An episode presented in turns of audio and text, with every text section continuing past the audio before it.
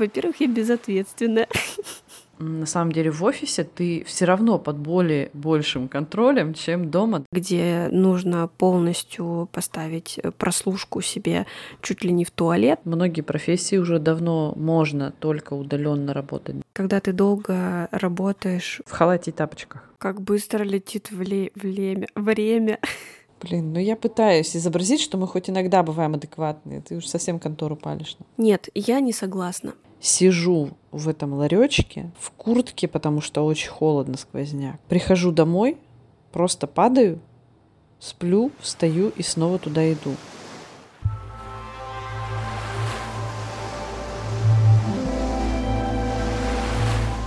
Привет!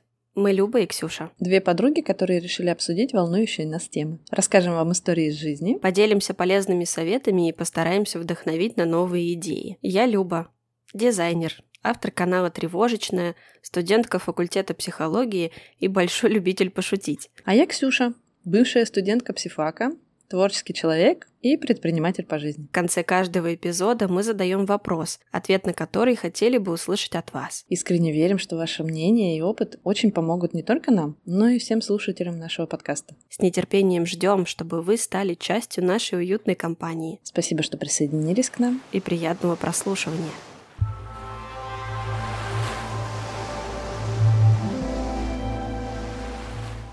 В прошлом эпизоде мы спрашивали вас об отношениях. Можно ли жить без отношений счастливую полноценную жизнь? Это ответ нашего слушателя Лёши. Мне кажется, в современном мире, Любаша правильно сказала, того, что если человеку комфортно, именно без отношений, вот там вот Ксюша, насколько помню, сказала, что ты, жить в лес и жить прекрасно. Вот вообще моя история. Вот бежать в леса, отрастить волоса, под ногами роса, в глазах небеса. Просто мое. Беру, не глядя. Фьорды, деревья, там горы, и я тут редиску высаживаю. Вообще моя песня. Я согласен с тем, что отношения нужны, но как человек в данный момент свободный, в угоду многих факторов моей жизни, я бы сказал, что, допустим, я бы отказался сейчас от отношений, и я, в принципе, их не поддерживаю. Не потому, что я их не хочу, потому что это больше проблематично. А ты хочешь прийти после работы, включить э, что-нибудь из «Зачарованных» или «Зены королевы воинов» и не думать ни о чем.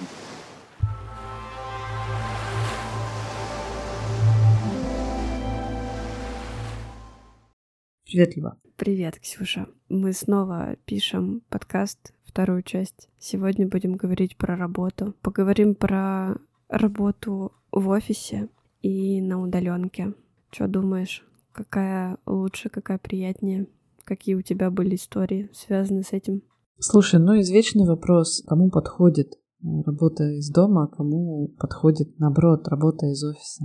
И там, и там ведь есть свои классные плюшки. Ну, например, для меня работа из офиса всегда была связана с тем, что мне нужно собраться и привести в какой-то степени себя в порядок, в красоту, не знаю, в собранный вид. Работая из дома, например, сейчас я могу проснуться, умыться, сварить кофе и сесть работать вот, ну, не знаю, в халате и тапочках. И это, с одной стороны, плюс, с другой стороны, я больше времени стала проводить дома. И я иногда скучаю по тому, что э, когда вот работаешь где-то не дома, ты видишь разных людей, ты с ними контактируешь, ты узнаешь что-то новое. В принципе, по пути туда, по пути обратно, ты как-то там а, видишь жизнь вокруг. Но опять же, я думаю, что это выглядит очень прекрасно, когда это лето.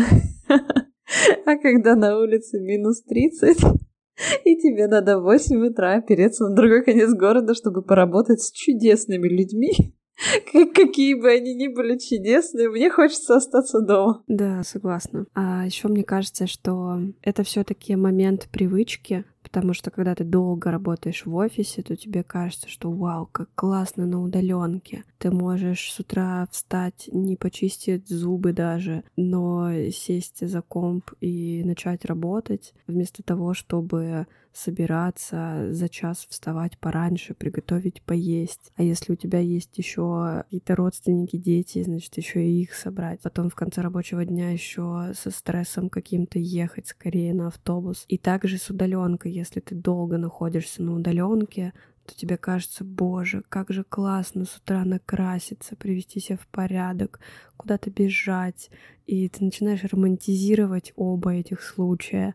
Как я такая прекрасная, пойду на ланч, возьму кофе. Или как классно будет, если я возьму какао и буду в пледе сидеть там что-то делать на своем макбуке. Проблема в том, что так только в э, сериалах бывает, а на самом деле и там, и там есть минусы. И мне кажется, что это правда дело привычки, когда ты долго работаешь в любом из этих видов работ, да, в любом формате, э, начинает надоедать, и минусы кажутся намного существеннее, чем плюсы. А, возможно. Но, знаешь, есть такой момент, что не все люди одинаково стремятся к разнообразию. Есть же совсем консервативные люди, которые, наоборот, чувствуют себя комфортнее, когда все стабильно, одинаково на продолжительном промежутке времени. А, ну, допустим, я знаю таких много людей именно в возрасте. Для них работа, даже какая-то не очень любимая, может быть, работа или работа не очень удобная, когда куда-то добираться, а когда график работы не очень удобный, но она постоянная, и это их успокаивает. Они ни за что не променяют ее на а, фриланс э, из дома. Опять же, из дома может быть не только фриланс сейчас, но в принципе мы тему эту почему сегодня поднимаем, потому что сильно поменялся рынок труда. Мне кажется, еще года три назад, да, когда у нас там ковид произошел, случился, 19 год, ну, четыре года назад. Как быстро летит вле... время. Время. Время. Время не несись так близко. Да. Хнык плак. Так вот, когда еще до ковида, до ковидные времена, да, на удаленку посматривали со стороны. Она, естественно, была, она ну, давно существует как вид. Многие профессии уже давно можно только удаленно работать, да.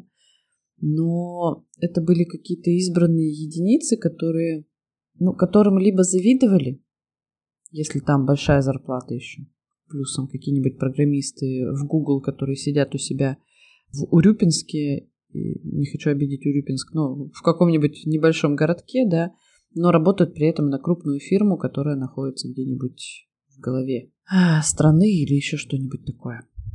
Либо наоборот не понимали. То есть э, ты сидишь дома, что значит работать на удаленке? Это значит, ты не работаешь. Ты же не ходишь в офис?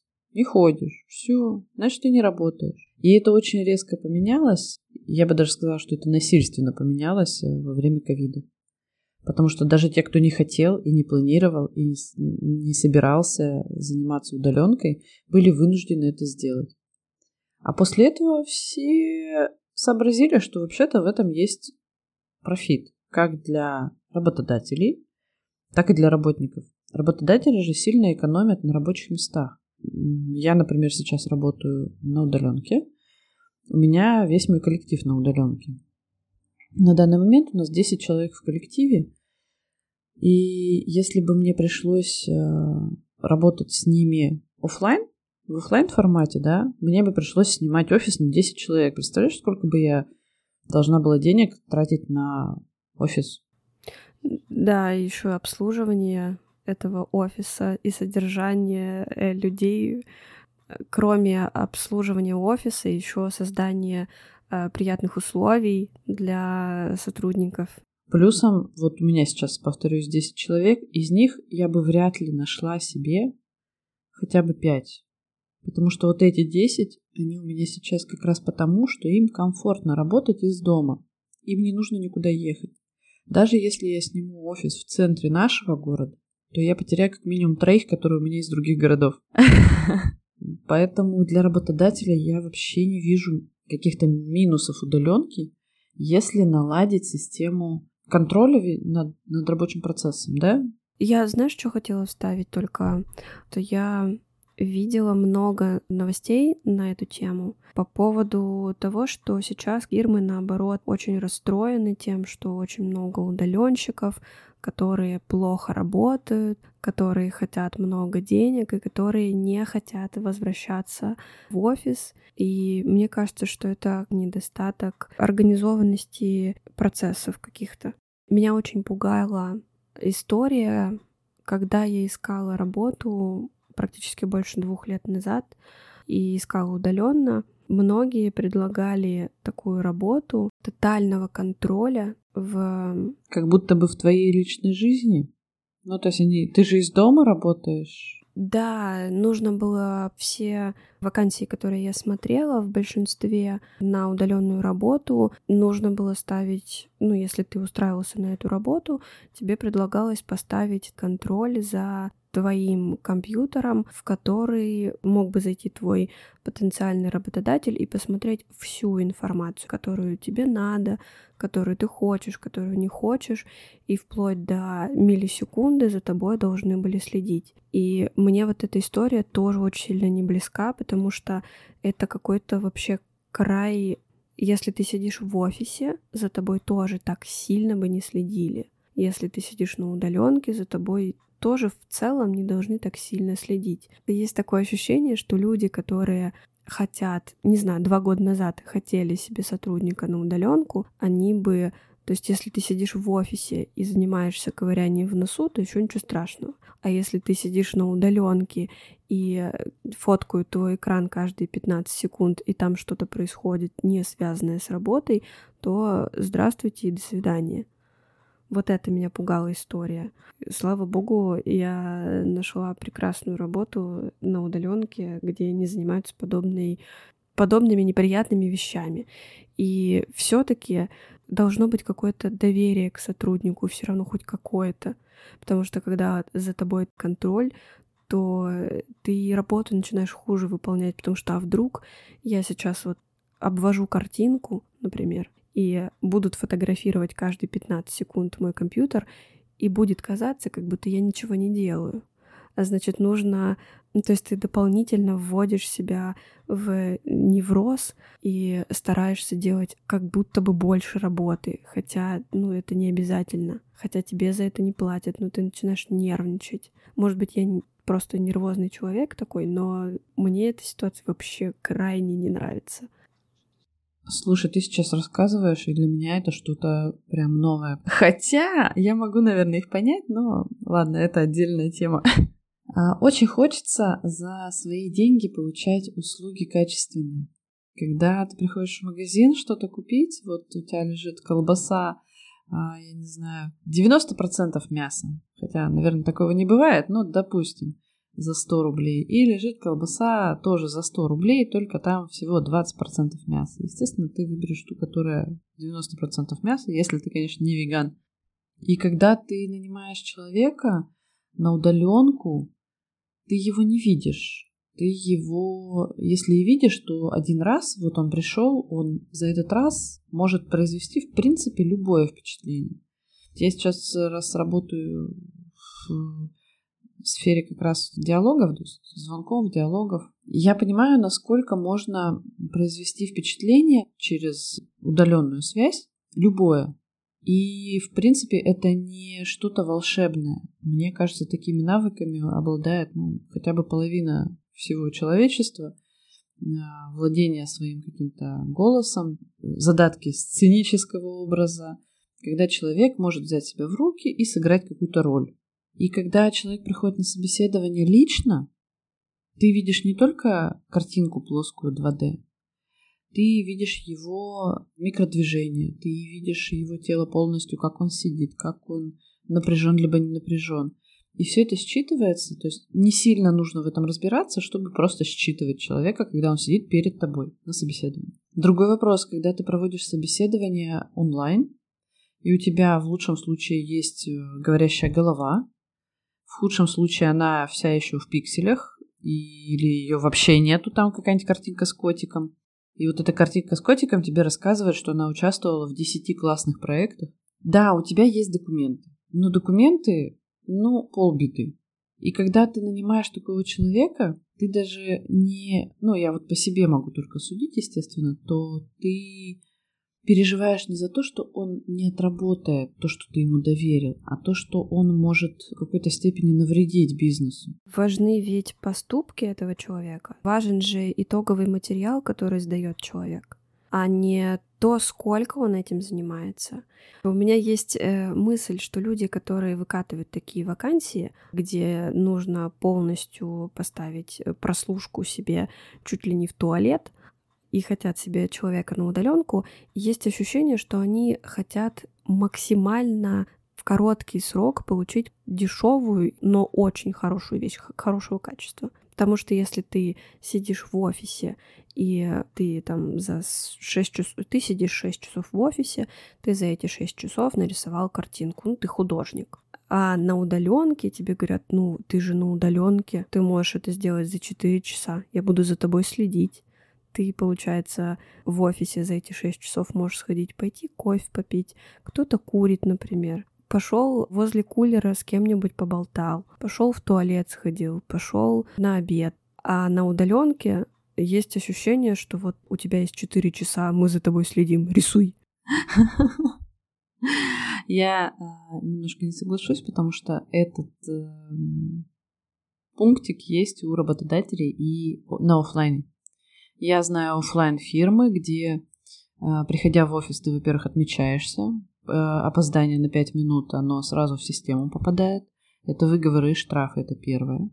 Второе, а, на компьютер рабочий установлена программа из разряда там кликера, то есть она отслеживает, что твоя мышка, она, грубо говоря, что-то делает.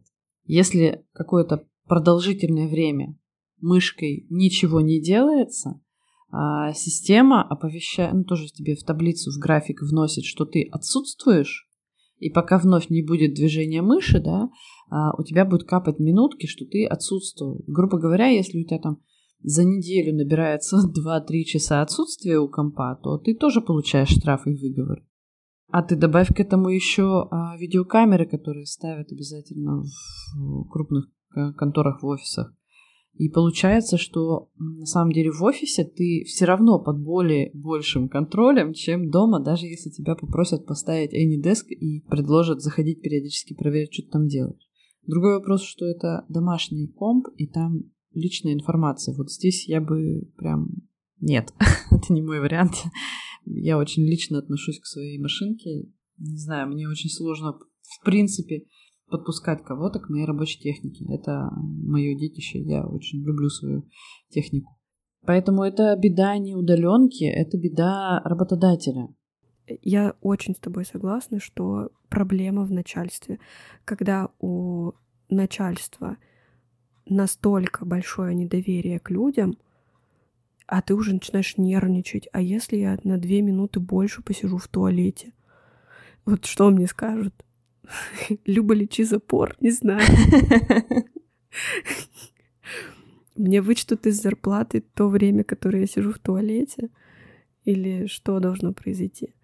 И для меня поэтому кажется, как будто бы и офис, и удаленка все зависит от начальства. Если начальство странненькое, то одинаково плохо будет и там, и там. А если начальство, как ты, например, ты хороший начальник, который не старается устраивать слежку, а вдруг кто-то накосячит. Ну, блин, это работа. Скорее всего, кто-то может накосячить в какой-то момент. Просто ты как начальник, ты можешь принять меры после того, как это произошло, или до того, как это произошло, и объяснить что-то.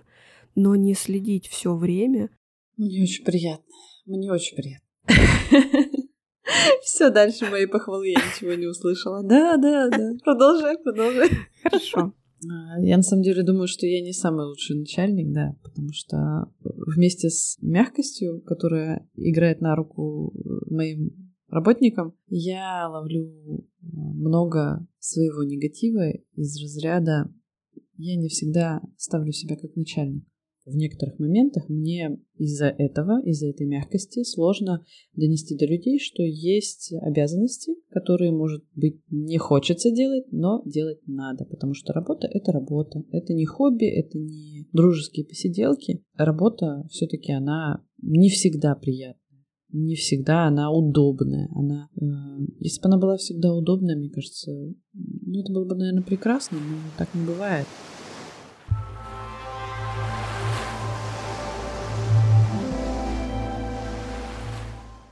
Давай теперь обсудим, что лучше, что для тебя или для меня важнее и приятнее работать на себя или работать на какую-то организацию или на человека работать.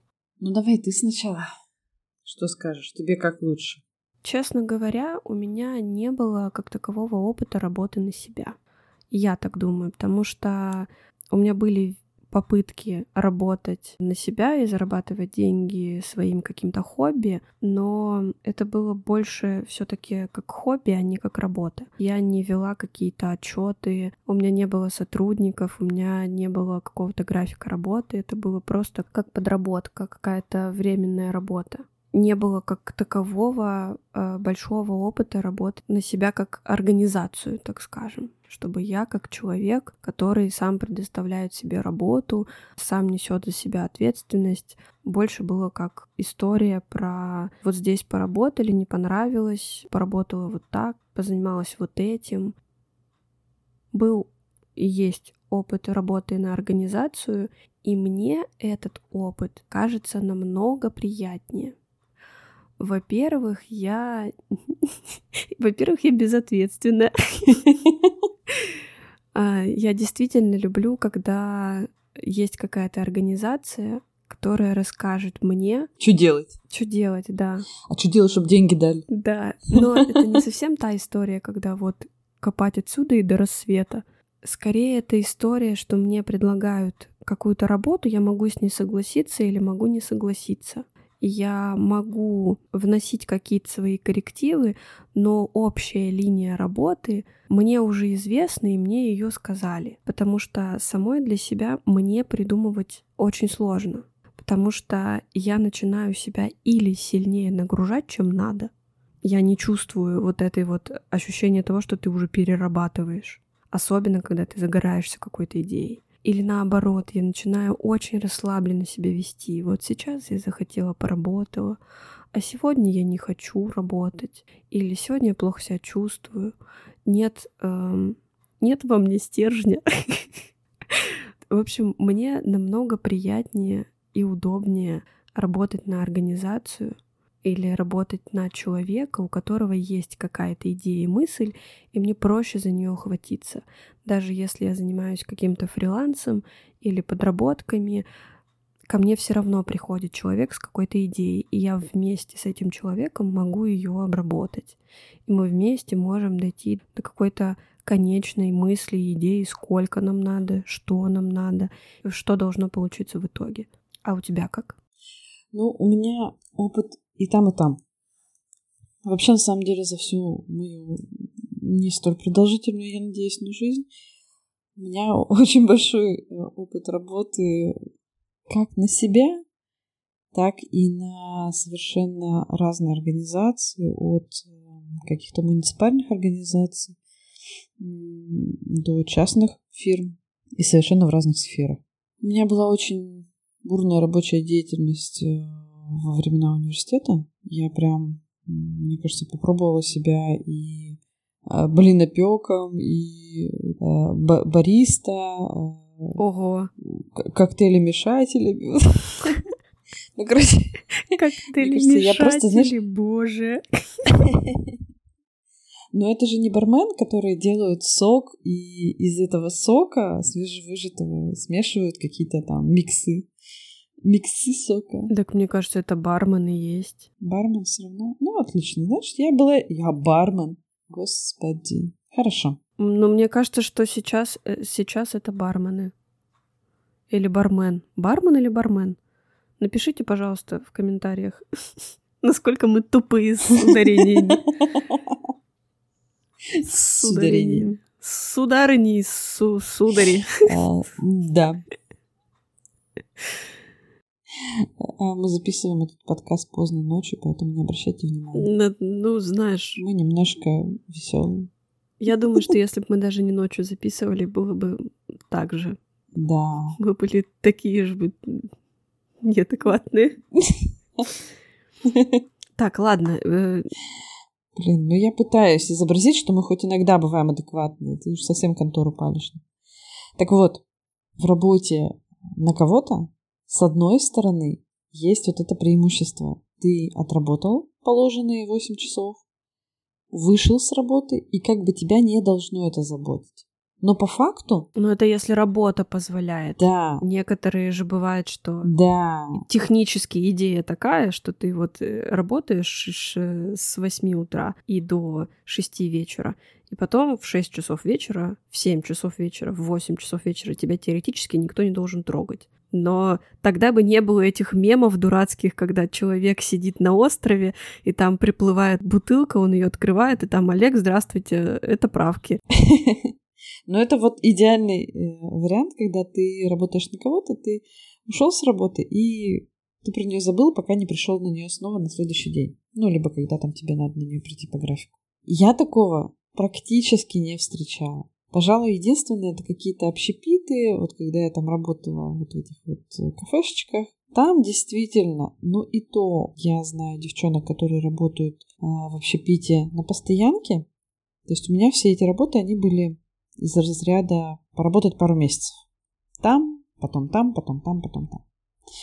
А кто работает на постоянке, они все равно, я постоянно слышу от них, меня вызвали на работу в выходной, меня попросили заменить, меня попросили выйти.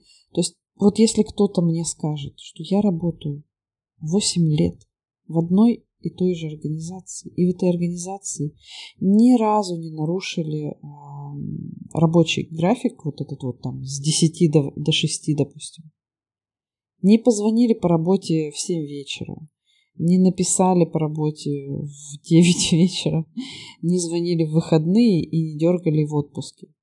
Я скорее подумаю, что человек мне нагло врет, либо он настолько позитивен, что он не замечает этой хрени. Ну, Мне кажется, такого вообще не бывает. Всегда есть форс-мажорные ситуации. Они даже не всегда форс-мажорные на самом деле. Это опять же проблема бизнес-процессов. Если у тебя организовано все правильно, такого быть не должно. А, Либо должно быть с определенными должностями.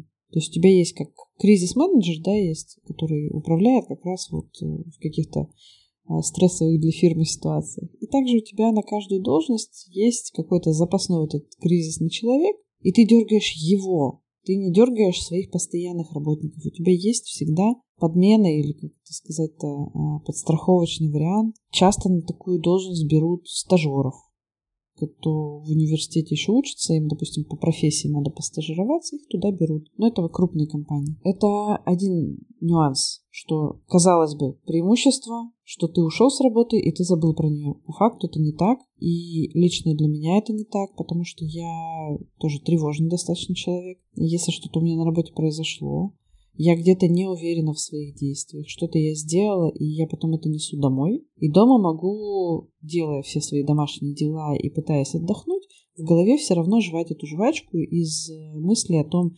блин, я подписала эту бумагу или нет, а что я забыла, а может быть я кому-то что-то не сказала. Ну, от должности зависит, естественно. Но для меня этот плюс вообще никак не плюс. А что еще может быть такого вкусного в работе на кого-то? Твоя зарплата, она стабильная, но она на самом деле совершенно фиктивная. Но согласись, вот если я создаю свое дело, свой бизнес строю, я знаю в нем каждую дырку.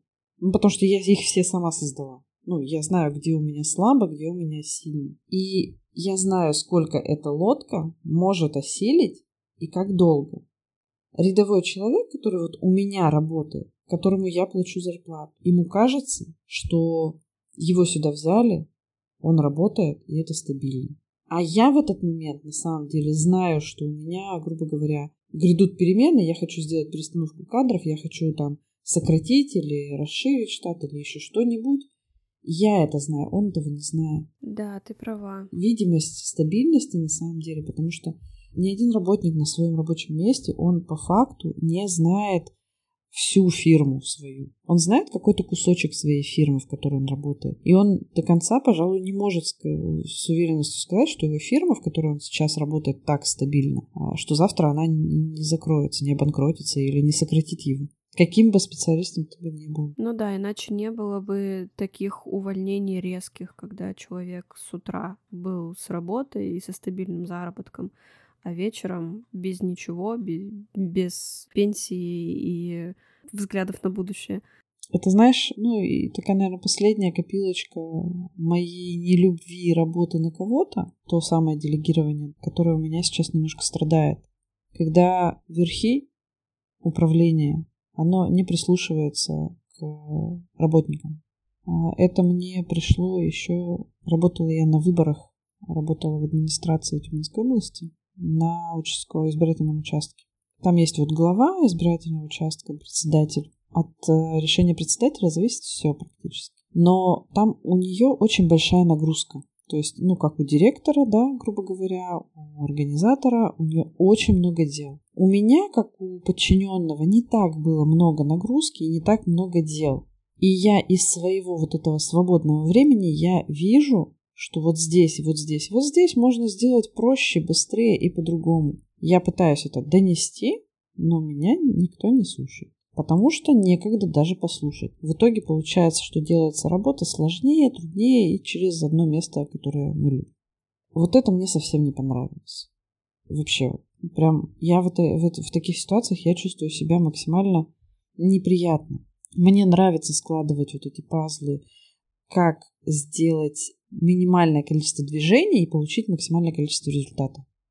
Это, наверное, мамское. Ты, я думаю, что, может быть, ты меня поймешь. Это вот как бы мне и ребенка отвести на занятия и купить нужные продукты, по пути зайти в аптеку, потом забрать ребенка, и вот ты пытаешься минимизировать действия. Да, да, да. И пытаешься еще как-то составить себе график так, чтобы все сразу обойти самым коротким путем и с наименьшими истериками твоими и ребенка. Да, да, да, да. И учитываешь все, и настроение, и ветер, и, я не знаю, количество съеденного сахара перед тем, как вы выйдете из дома. Если в чистом белье любимая футболка. То есть ты как бы на это, ну, мне кажется, что у большинства мам это вырабатывается, и на это перестает уходить энергия. Ты просто видишь эти маршруты. Ты это уже знаешь тебе не приходится прям думать сильно. Ты, конечно, тратишь на это время и силы, но не так, как, например, люди, у которых нет такого опыта. И когда вот э, в организации не слушают, э, ну, как это сказать, низы, да, это может очень плохо, на мой взгляд, для организации обернуться. Я сейчас пытаюсь со своими э, ребятами, со своими менеджерами наладить э, обратную связь такую, что я их очень... Ну, я слушаю все их претензии. Это, наверное, пока мне в минус, потому что в связи с тем, что я их слушаю, они иногда переходят эту границу, да, дружбы и работы совместно. Но зато я от них получаю столько информации, которая позволяет расти мне гораздо быстрее, как организации. Потом насытюсь, э, я, может быть, эту лавочку доброты и щедрости прикрою. Ну, тогда вот ты будешь теми тетечками, которые занимались всем чем угодно, они слушали э, свои низы, которые могли им что-то подсказать, потому что, может быть, они тоже изначально всех выслушивали, потом просто перенасытились этим и такие, ай, все, короче, я, я знаю уже все, что надо. Я просто знаю, что, ну, во-первых, мы же тут все понимаем, что мы живем в очень динамичное время, и тут нельзя, вот сейчас я так сделал, и это все на сто лет вперед. Ни хрена так не работает. Это первое. А второе, я не к тому, что я не буду их слушать, а к тому, что я выберу другой формат. То есть сейчас я прям разговариваю с каждым. А в принципе, скорее мне нравится формат, когда есть некоторое там пространство, где каждый может оставить вот свои замечания, свои предложения. И когда у меня свободное время, я захожу их читаю. Это не значит, что я на все на них отвечу, но какие-то из них, которые, допустим, действительно я вижу, что они к нам в процесс входят и отлично там вписываются, почему нет, мы улучшаем процесс. Раньше делали такую корпоративную почту, и раньше делали такие ящички, в которые каждый сотрудник мог э, положить листочек, на котором он мог написать свои коррективы. А, да. Это круто. Поэтому вот для меня варианта работы на кого-то Она может быть хорошей, она может быть замечательной, но я попробовала работать на себя, и мне это нравится гораздо больше, очень сильно больше. И очень нравится в процессе, что я что-то создаю, что останется со мной, пока я хочу. Потому что у меня такой не очень хороший пример есть. У меня папа отработал всю свою жизнь начальником топографического отряда. Они ездили в тайгу, на нефтяную компанию работали. И он всю свою жизнь туда ездил. Причем ездил, уезжал на полгода. Ну, понимаешь, что такое полгода человека нет в семье. И когда пришло время выходить на пенсию, они просто прислали ему конверт с трудовой книжкой. Там даже открытки не было. Все, ну просто до свидания. Все. То есть ни каких-то там выходов на пенсию, как в кино показывают. Е-е-е. Значит, вот вам миллион долларов, цветы, конфеты, мы будем очень помнить вас, вы будете висеть на стене почета, еще что-то такое. М-м. Нет, просто тебе возвращают трудовую, и ты больше не очень нужен. И это такая печаль на самом деле. Мне, мне было очень обидно за него. А, хотя, как бы, ну, ему, по-моему, было нормально. Я не знаю. Но мне было очень обидно. Я вот так вообще не хочу. Мне хочется быть нужной. Можно быть нужным и работая на организацию, пока ты нужен организации. Наверное, люди, которые организовывают собственный бизнес, во-первых, они крутые люди, правда. Вы очень крутые, вы очень сильные. Но я прям сыкло, конечно. Я очень боязливый человек. Я только вот мне я только сейчас понимаю, что я со своим страхом всего очень много что в жизни не попробовала, и, возможно, некоторые вещи вообще безвозвратно утеряны. Мне кажется, что то, что мне удобно работать на какую-то организацию, в моем случае это говорит о том, как я себя чувствую внутри. Не то, чтобы мне прям было прикольно и классно. Мне просто удобно из-за моих страхов. Возможно, я бы хотела делать что-то свое. Но когда я этим пыталась заниматься как хобби, мне было настолько страшно. Мне настолько сильно было плохо от борьбы с самим собой, что мне проще намного и удобнее работать на организацию. Тебе не нужно ни с кем бороться, тебе уже сказали, куда идти и сколько ты за это денег получишь. Ты тут можешь выбрать, хочешь ли ты туда идти, и устраивает ли тебя количество денег. Возможно, когда-нибудь, когда я стану посмелее, и я что-нибудь свое организую, например, психологическую практику. Может быть, я не буду психологом, а буду продолжать свою практику как дизайнера, буду работать на себя. Но пока что, видимо, я не настолько смелая, насколько смелая ты. Я не приписываю это смелости. Спасибо большое, конечно, за комплимент, но я это смелости не приписываю, это безысходность. Ну, это реально безысходность. Ты знаешь мою историю. Я в это влезла исключительно из безысходности. Для справки слушателей, э, я оказалась в какой-то момент своей жизни в такой ситуации, что мне, грубо говоря, не на что было купить хлеба и нечем было платить за квартиру. Все. Мне было некуда деваться, и единственный вариант — это что-то с этим делать прямо здесь и сейчас. Нет, я не согласна. Правда, я не согласна, потому что я уверена, что многие люди, оказавшись в такой ситуации, выбрали бы пойти продавцом у дома, выбрали бы малооплачиваемую, малоквалифицированную работу только чтобы купить хлеб.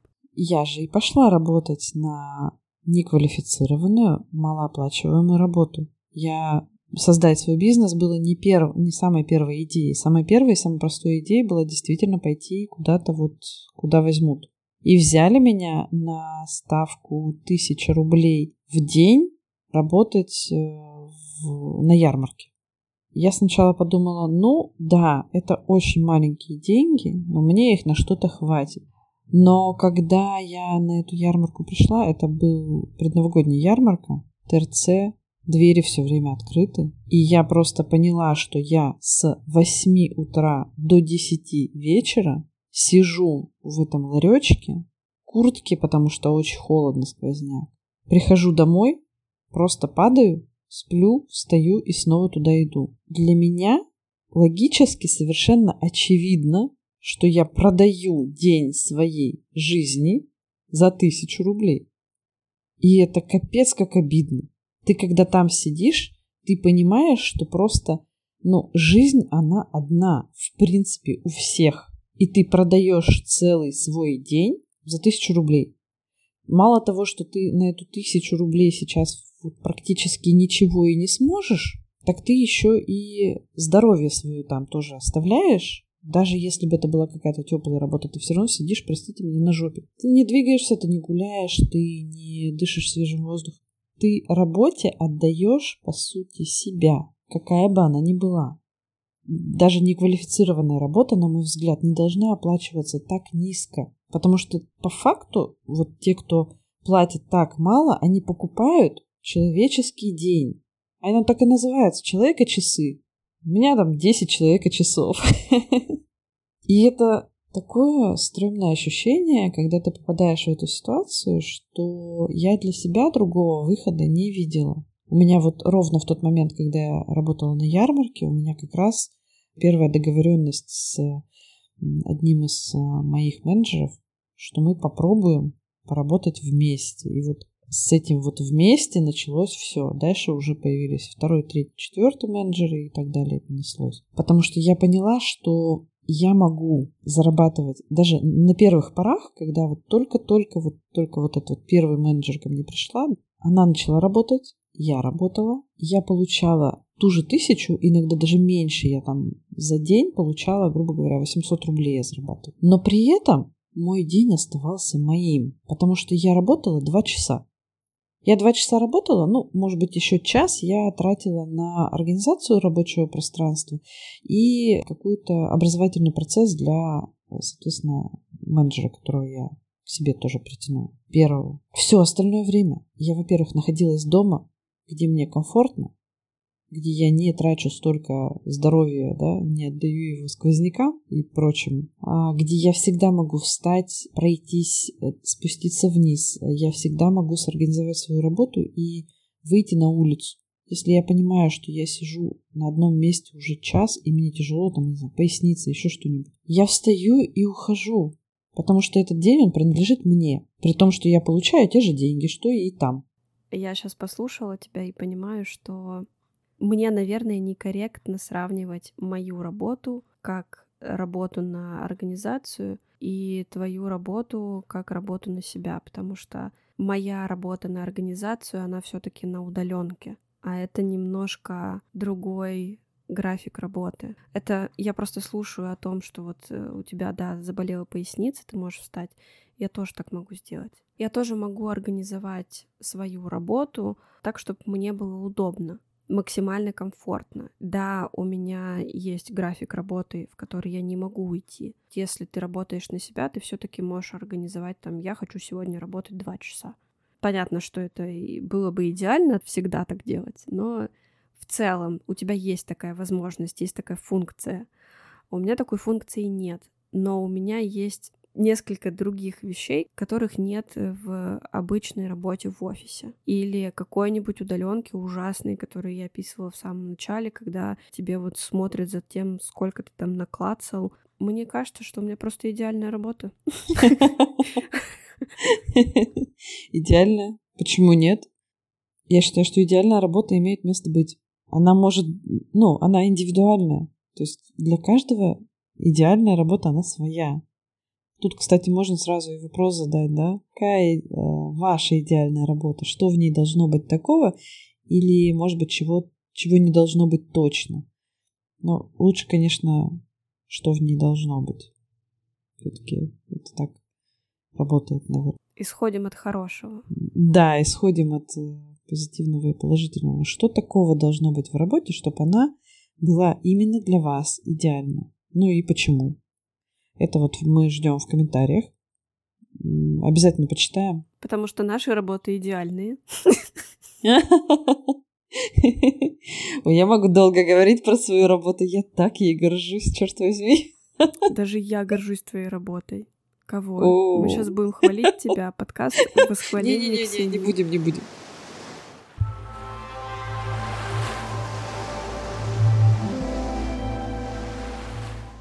Ну что, будем тогда закругляться, раз э, у нас есть вопрос, но на него Есть только один ответ. У нас идеальная работа. Как она выглядит? А, ну, вот так, как у нас. Какие хорошие. Ну все, мы тогда будем читать, что там еще кому а, в идеальной работе надо. Это интересно. А то у нас получилось, что у нас одинаковое мнение на этот счет. Пришли, рассказали, насколько нам повезло, просто похвастались и все. Ну, сейчас все похвастаются, но... Сейчас все напишут, какая у них, у них идеальная работа. Мы сразу сравним со своей. Не, мы не будем сравнивать. Мы не будем сравнивать, хорошо. Мы не будем сравнивать. Мы э, адекватные, нетоксичные. Стараемся, по крайней мере. Чёрт, а я хотела быть неадекватной. Терпимые. Нет! Хорошо, хорошо. Не пали контору, Люба. Давай хотя бы сделаем вид. Мы, постар... мы очень постараемся, прям сильно. Изо всех сил будем стараться. Я терплю и не, не выгляжу токсичной.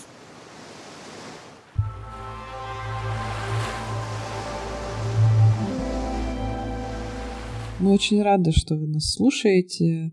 Если нравится, пожалуйста, подписывайтесь на всех возможных площадках. Поэтому где вам удобно, там мы вас с радостью и встретим. Оставляйте нам комментарии, мы с удовольствием все их почитаем. А, можно зайти в нашу тележку, можно подписаться на Бусти. Ждем вас. Да, спасибо, что нас слушаете. Пока-пока. Пока-пока.